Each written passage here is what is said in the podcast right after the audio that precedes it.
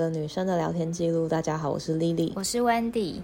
我们今天要聊很特别的话题，但是在聊特别话题之前，Wendy 有一些问题想要问我。我觉得应该也是有很多人有这种疑问。对，就是呢，因为我现在啊，就是都要戴隐形眼镜上班。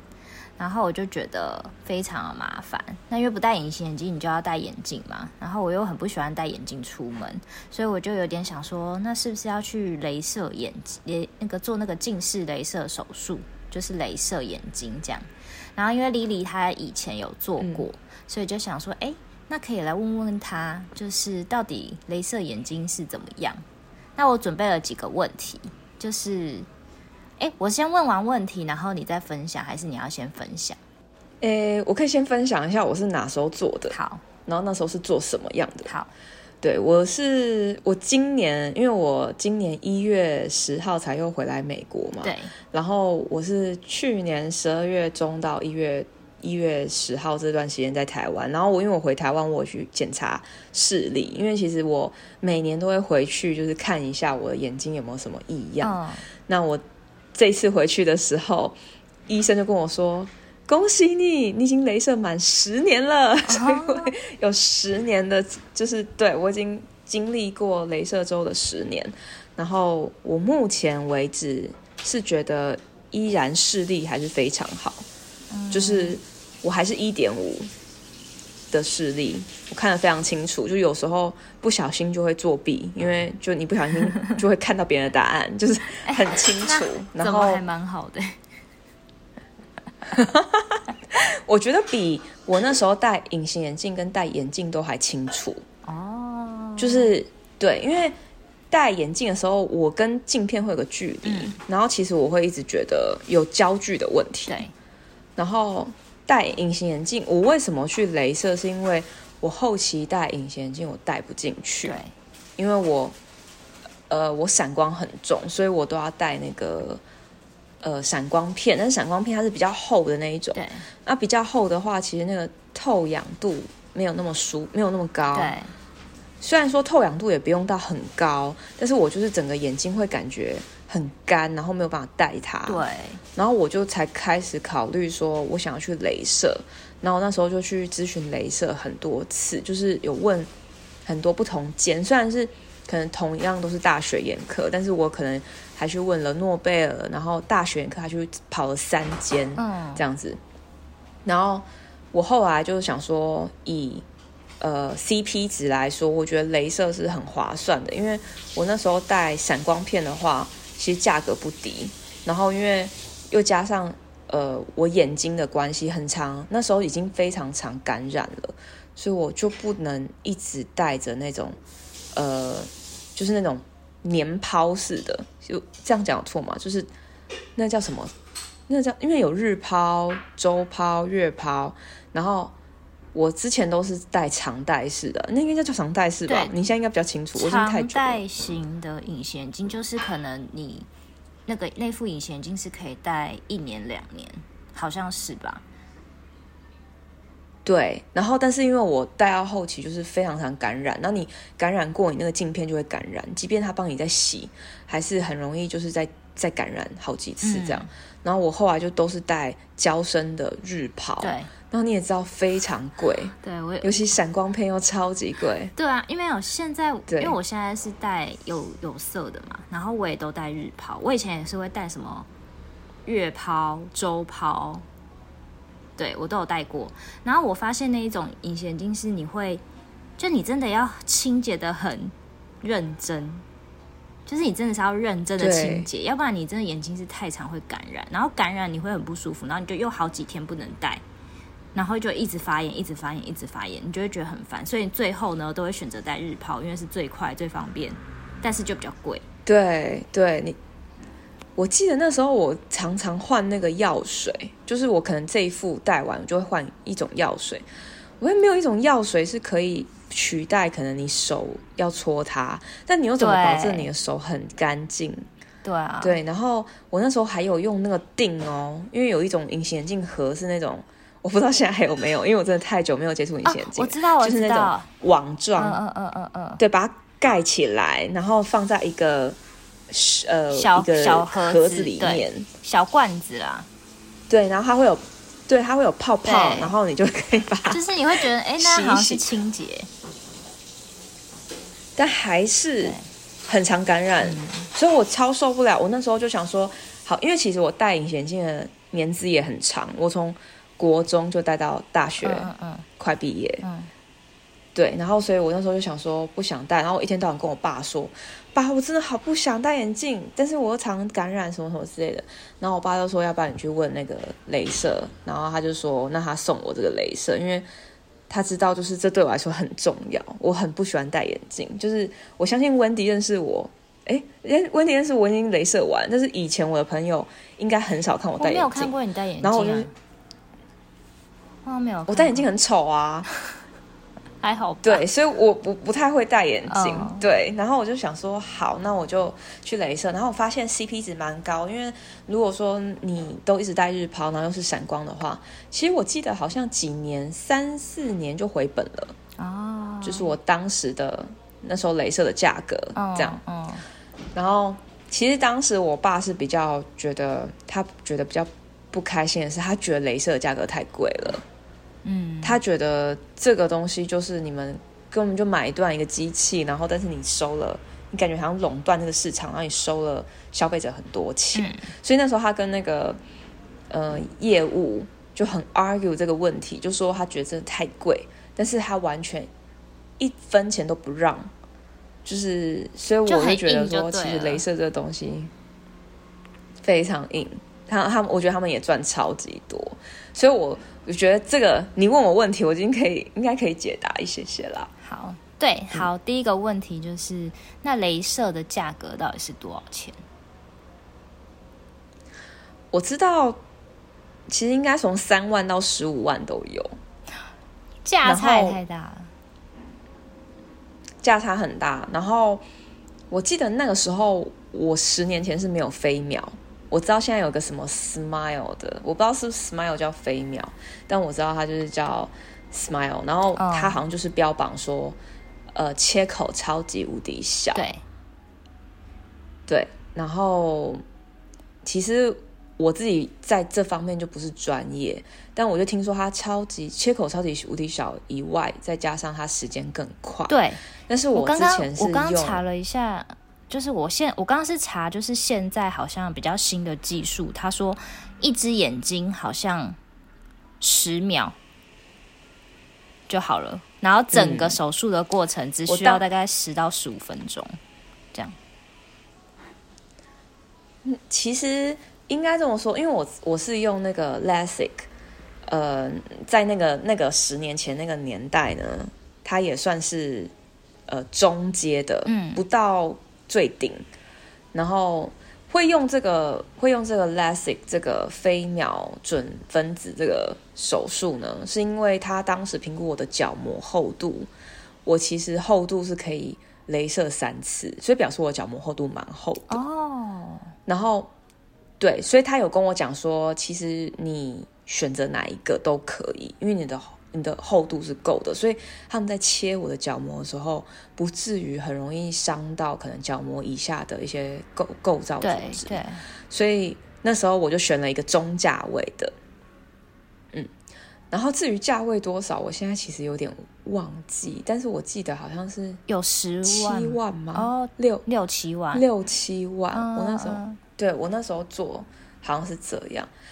那我觉得就是这东西就是早做早享受，因为你看我那个时候这个价位，然后我那时候做，你看十年后还是个价位，你你就其实摊体掉就。所以应该是说，然后就是要还是要先去咨询，嗯、然后看看你适合哪一种，对不对？对，因为我记得我整个手术的过程也大概是十到十五分钟，嗯，真的就是。那你是睡着？呃，我记得那时候的。没有没有，你会完全清醒。这是我第二个问题，就是过程中他是怎样躺在那吗？然后就直接张开眼睛开始。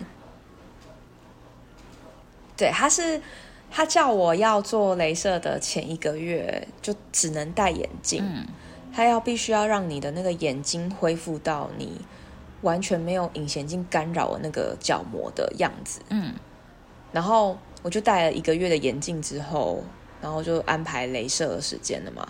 那进去的时候，他会先帮我把，就是那天是素颜状况，然后帮我把眼睛周围通通都先消毒一遍。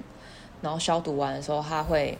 当然，前面那个检查是一定必备的。对，就是比如说他在看你的眼睛的状况，那个那个都一定必备。对，然后看完眼睛之后，他就消毒。嗯，然后消完毒之后呢，他会帮你把头发贴起来，就是帮你把所有东西都不能干扰到眼睛。嗯，然后你就会开始点那个呃麻醉，眼睛的麻醉，药水的麻醉。对，所以所以你是完全只有眼睛是。麻醉状况，但你其他痛都是正常，你手也是可以痛，头也是可以摇晃什么之类的，嗯、就只有眼睛，嗯、就其他都都是正常。嗯、那你就会做到，你就会进去。我那时候是进去一个房间里面，然后那个房间非常非常冷，然后因为什么会很冷呢？是因为那个机器他们不想要让它过烫，对，所以他们冷气非常冷，对对。然后你就躺在一个地方，然后。护士就会帮你把，应该是助手吧，他就会帮你把眼睛用一个你觉得很坚硬的东西帮你这样撑开，撑很大吗？然后你就撑很大，你是完全就会闭不起来的状况。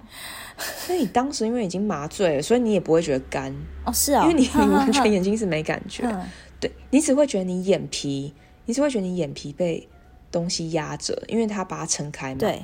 然后那个东西是，我记得那时候我总记得那个东西是有点铁质的东西，就是有点，它是把你就是，嗯，我不知道有没有人看过一部美国电影叫什么《橘子发条》还是什么，反正它就是真的把你的眼睛撑开一模一样，嗯，然后，呃，撑开之后你会开始没有感觉嘛？那他就跟你讲说，好，等一下可能会有一道光，然后那道光完你可能会有三四秒看不到，嗯。对，你会有三四秒看不到，嗯、然后不要紧张，嗯，然后给好，我那时候还有给我一个抱枕，嗯，然后他就说你紧张你就捏捏这个抱枕，嗯、然后呃看不到，然后之后就会好了，三四秒之后你就会就手术就差不多对。结束了，对，那我自己的感觉是，他在躺下来之后，然后他是似乎是先用一道光放在我的眼睛上面，那那个好像就是制造我的。角膜瓣的一个过程，对。然后呢，他他接着就帮我把我的角膜掀开。你有看到？所以我的角膜是我看不到，因为我们也没感觉。所以为什么看不到的那三四秒是角膜掀开的那个三四秒？对。原来原来其实你没有角膜的话，你是眼睛是会受损，是看不到的。嗯。所以我那个三四秒是他把角膜掀开。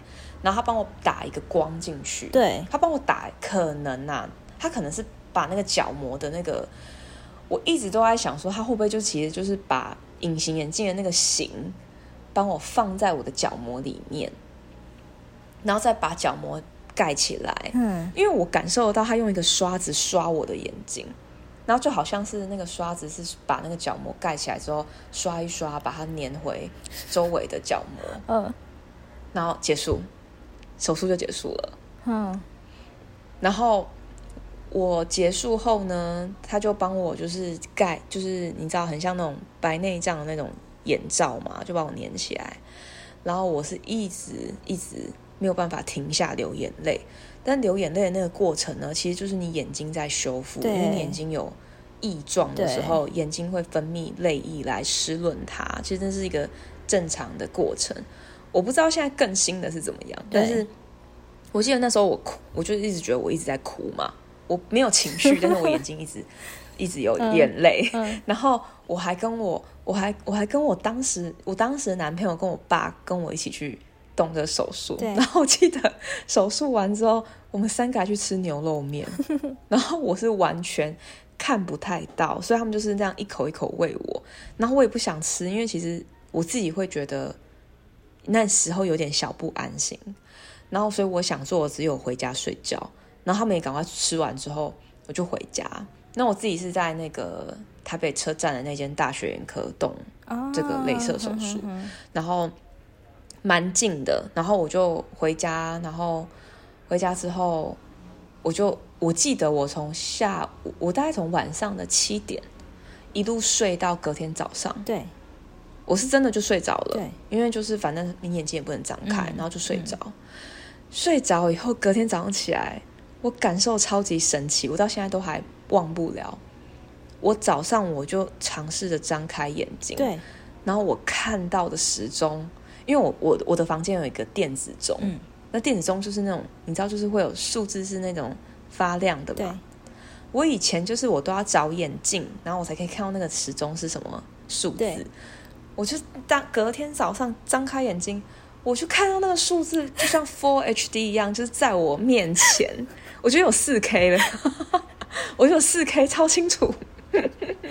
啊，真的、哦！然后我就很兴奋，嗯、我非常开心，因为就你会觉得有一种重见光明感，你再也不用找眼镜戴上。我懂。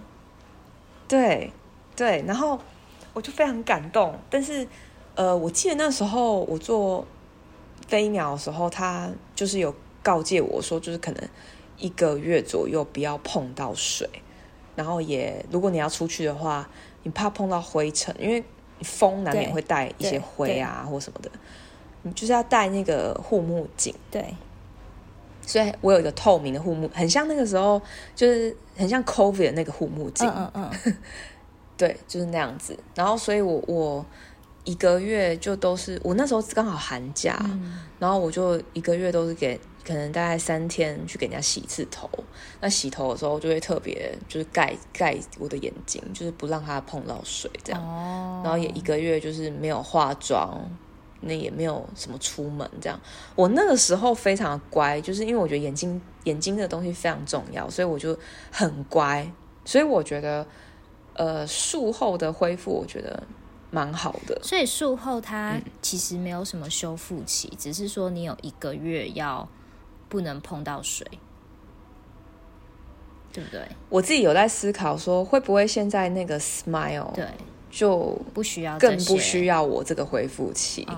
对，因为伤口更小的话，可能眼睛复原的更快。对，就有可能这是他新技术的，就是一个好处。对，那但是我觉得如果有时间的话，我觉得其实多角膜厚度够的话，我觉得之前我用那个。LASIK 这个技术，我觉得也是很 OK 对、嗯。对，那你觉得镭射完之后，嗯、大概整个过程是这样？有什么后遗症吗？就是十年内，我只有一次，你应该非常印象深刻，就是我们本来要去韩国玩，但是我后来跟你延期，就是因为我自己啊，从以前到那个事情发生之后。我都不知道原来眼睛干是那个感觉，嗯，所以我一直以来都不知道眼睛干是什么感觉，所以我，呃，我记得大概镭射可能五年后吧，对，五六年之后，我有一次角膜裂掉了，那是为什么？就是又裂开，太干了。因为你做了什么？其实是还是没有做什么事？我跟你说。我跟你我跟医生讨论很久，原来我睡觉的时候眼睛是不会完全闭起来的，所以我的眼睛会持续有一个空洞。对，有风，所以如果你那时候你记得是夏天对吧？嗯、晚上会吹冷气，嗯，所以冷气这个东西很容易让你皮肤干之外，你眼睛也会干。所以我那个时候完全不知道原来眼睛干是这种感觉，那我角膜就裂了。而且我记得是只有一只眼睛角膜裂，就我记得好像是我的右眼。对。然后我那时候不知道，我是不我不是一跟你讲说我眼睛很痛。对。然后我说我跟你，我不是跟你讲说，我觉得我不能去韩国。哦，对对对对。然后我说我要去看眼睛。对。对。然后我那时候就是因为我就想要先求快，所以我是先我没有先回大学眼科看眼睛，我是先去我家附近的眼科看。然后我我家附近对，然后他就跟我讲说，我觉得你这要去大医院。所以我就当天马上又跑去大医院挂急诊，然后看了我的眼睛，然后我就眼那个医生就跟我讲说：“哦，你这还好啊，你这就是角膜裂了，因为眼睛太干了。”嗯，他说：“你都不知道你眼睛很干吗？”我说：“我不知道，我不知道那是什么感觉。”他说就是现在你这个感觉，你要记得。然后他就说，只要你有这个感觉，你就要点人工泪液。然后我就说，这该不会是我镭射的后遗症吧？对。他说不一定，因为嗯，因为他他就跟我讲了，他就说搞不好你是眼睡觉的时候，你眼睛没有闭起来，你可以观请人观察看看。嗯嗯。然后他就说很多。很多人可能没有镭射的，也是会有这样子，然后眼睛又产生比较干的状况。嗯、他说，你如果真的很怕，比如说点人工泪液不好的话，你就可以那个点没有防腐剂的人工泪液。嗯嗯、那它就是一管一管一条的那种，对，可以随身携带。嗯、所以我从那之后就是只要干就一定会点。然后尤其我现在在芝加哥，芝加哥就是非常干燥的地方，我其实几乎啦。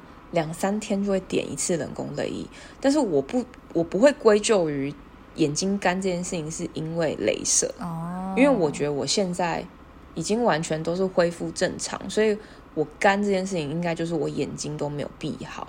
嗯，对，对，然后眼科医师有建议说，哦，可以戴眼罩，因为眼罩会完全压住你的眼皮，嗯，你这样可能就比较不干。嗯，但我自己是不爱戴眼罩。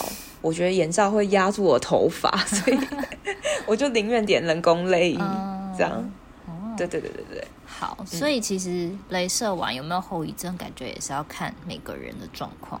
我觉得，对，对也有人好像很难再度近视，对啊。对，我下一个问题就是要问你说，嗯、那镭射之后是不是就都不会再近视？好像也不是哦。会啊。所以如果你还是、嗯、会会再近视，还是。比如说，常常用不好的姿势看东西，好像也会。但是你十年还一点五也很强哎。哎、欸，我常常我每天晚上都要在黑暗中看电视才能睡着，啊、所以所以你 所以，我觉得啦，嗯、是要到比如说真的一定的年纪，比如说你可能国高中那个时候还没度数还没定型的时候。我觉得势必是一定很容易在近视，但因为我镭射的年纪是二十二岁，所以呃那时候其实要在近视也比较已经困难我现在我现在已经三十几了，如果去做会不会就是可以保护比较久？我觉得一定是就是赶就是去用是没有坏处的啦。嗯当然也有人就是更老、更老的时候，就跟那个什么青光眼什么一起开，哦、我是有听过这个东西。我改天来去咨询一下。我就是不保证，对我就不保证说，搞不好就是我以后也会有老花眼这件事，嗯、应该这我就不知道了。但是我就觉得，反正以后的事情，对啊，嗯，只要现在清楚，我觉得就蛮重要的。好，如果我有去咨询。再分享好了，看看现在技术到底是分怎么样。对，因为我听到很多人都会跟我讲，他恐惧的点就在于会不会瞎掉。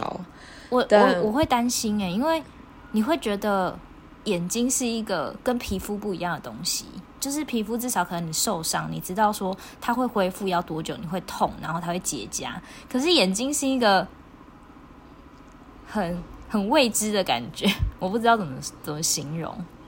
对，我能理解，但我我之前也有问过，就是医生这个问题，他跟我说，最惨的状况就是你再度戴眼镜，哦，就是不会有瞎掉的问题。嗯、对，那就分每个人的角膜厚度。如果说像我的角膜厚度，它评估可以镭射三次。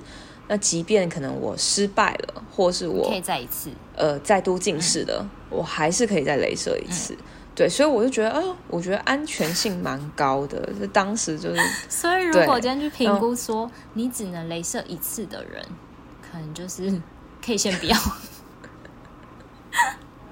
我我我哥我哥近视非常深，嗯、我哥超过一千度。